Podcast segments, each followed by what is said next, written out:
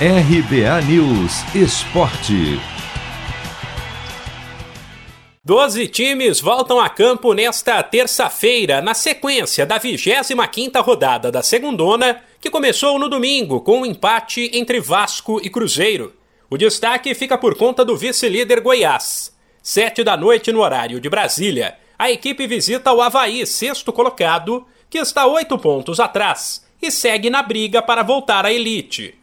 Se vencer, o Goiás vai alcançar o líder Coritiba em número de pontos, 48 a 48, mas continuará na segunda posição, por ter uma vitória a menos.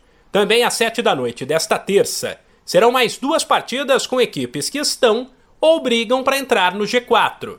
Sétimo colocado, o Sampaio Correia recebe o Brusque, enquanto o CRB, que é o quarto, visita o Lanterna Brasil de Pelotas. Aliás, o CRB também vai torcer contra o Guarani, quinto colocado, com três pontos a menos, e que entra em campo mais cedo, às quatro, em casa, contra o Remo.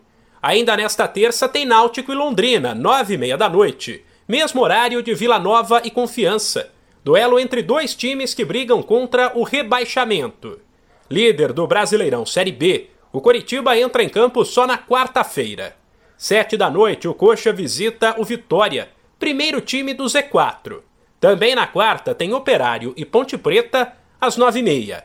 E a sensação da segundona no momento joga apenas na quinta, na partida que encerra a rodada.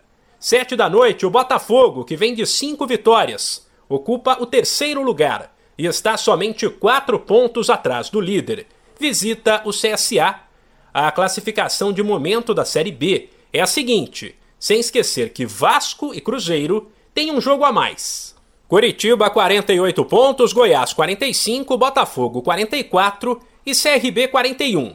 Depois, o Guarani é o quinto com 38, Havaí tem 37, Sampaio Correia e Náutico tem 35, Vasco e Operário 34 e o Remo é o décimo primeiro com 33. Na sequência tem o CSA com 32, o Cruzeiro com 31, o Brusque com 28 e Ponte Preta e Vila Nova com 26. Aí na zona de rebaixamento estão o Vitória com 24, o Londrina com 21, o Confiança com 17 e o Brasil de Pelotas com 16 pontos.